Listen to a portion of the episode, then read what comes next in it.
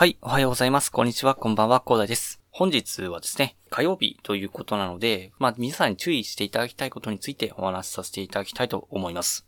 えこの番組ではですね、日々サラリーマンの方が楽しく生きるために役立つ情報を紹介させていただいております。前に少しきちょっと役立つ情報を積み上げちゃってくださいということでお話しさせていただいているんですけど、初期化してですね、まあ、パソコンの初期化をすることになってしまったので、で、まあ、その後ですね、新規一点ということでね、えー、今毎日何曜日に何を話すかということをね、決めさせていただいてお話しさせていただいております。で、それで火曜日がですね、まあ注意いただきたいことということでお話しさせていただきたいなというふうに、まあこれからね、思っておるところなんですけど、今日お話しさせていただきたいのはですね、えっ、ー、と、証券会社とか銀行窓口ですね、えー、投資相談をしない方がいい3つの理由についてですね、お話しさせていただきたいと思います。まあよく聞いている方も多いと思います。いろんなところで聞きますよね。なんか証券会社とか銀行窓口で、まあそういった商品を勧められた時にですね、まあそういった商品をね、買わない方がいいというところがあるんですけど、まあなんでそういった理由が3つあるのかということについてね、お話しさせていただきたいと思うんですけど、その理由がですね、えー、まず1つ目ですね。そもそも証券会社とか銀行窓口でですね、買うとですね、それは投資商品で銀行が進めたいもの、銀行とか証券会社が進めたい商品が進められてしまうので、手数料が高いということが非常に多いっていうことがあるんですよね。まあこれについてね、まあ深掘りさせていただきますと、まあ例えば、いろいろ証券会社でその投資商品を売るということになった時に、あなたが営業マンだという時にですね、ほとんど、なんでしょう、銀行とか証券会社の利益にならないそういったですね、まあ、投資商品、まあ、インデックスっていう風な、最近は呼ばれてるんですけどね。あとですね、まあ、ETF という風に呼ばれているものについてですね、まあ、あなたがもし、証券会社とか銀行窓口の、まあ、営業マンだったとすると、まあ、それを売ったところで会社の利益にほとんどならないと。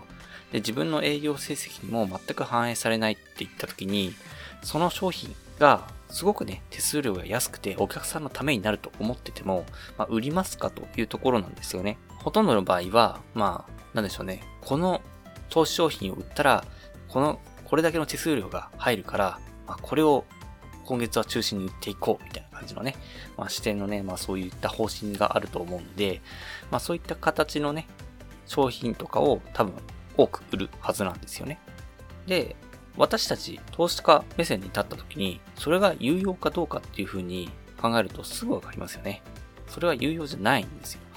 あの、銀行のね、手数、銀行とかの証券会社の方のね、手数料を払うためにね、私たちは投資をするわけではないので、まあそういったところでね、まず証券会社とか銀行のマグネ口にね、投資の相談をしてもですね、まあ役に立たないというところが、まず1点目としてあります。で、2点目ですね。2点目の理由としてはですね、そもそもですね、その投資商品を進めるのがですね、投資家ではないと、プロではないというところがあるんですよね。当たり前なんですけど、銀行とか証券会社で雇われてるっていうことはですね、まあ、その投資でね、えー、そもそもね、そこまでね、まあ、儲けられてないという方がですね、投資の商品をっていうこと、まあ、これでね、えー、利益が得られるということをね、判断できるかっていうとね、どう考えても厳しいですよね。まあ、そういったところで、やっぱりですね、投資商品っていうのを、まあちゃんとね、そこら辺で進めてくれてもですね、進められたからといって、あなたに利益がもたらされるっていう確率は非常に少ないというところがあるんですよね。まあそういった点でですね、まず証券会社とか、えー、まずその銀行の窓口相談する前にですね、自分で勉強する必要があるというところなんですよね。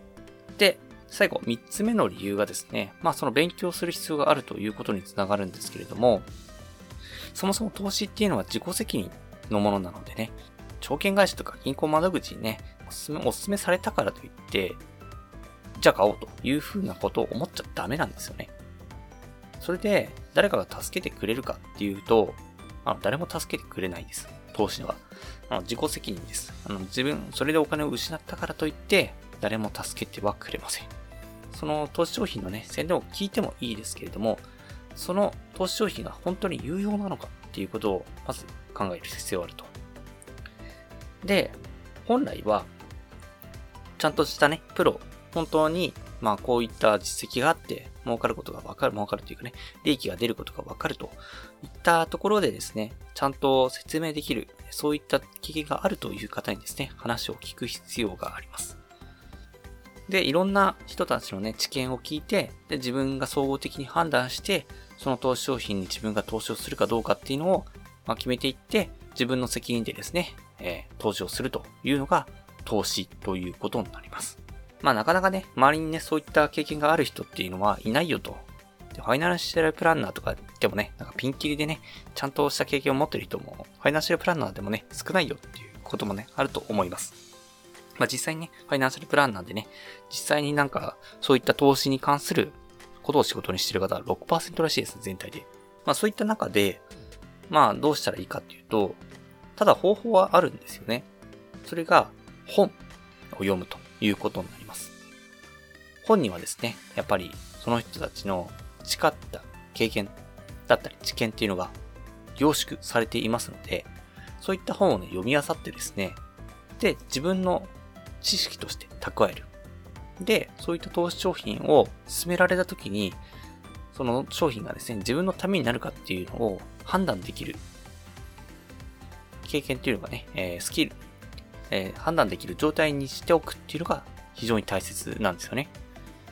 なので、今日はですね、まあ、投資をしようと思っていて、ただ誰かに勧められたものを投資しようかなという風な形に向けてですね、それは非常に危ないよっていうことをね、ご紹介させていただきたくてですね、まあ火曜日、皆さんに注意してほしいことということで、証券会社とか銀行窓口ね、まあ、相談、投資相談をしない方がいい3つの理由についてですね、本日はお話しさせていただきました。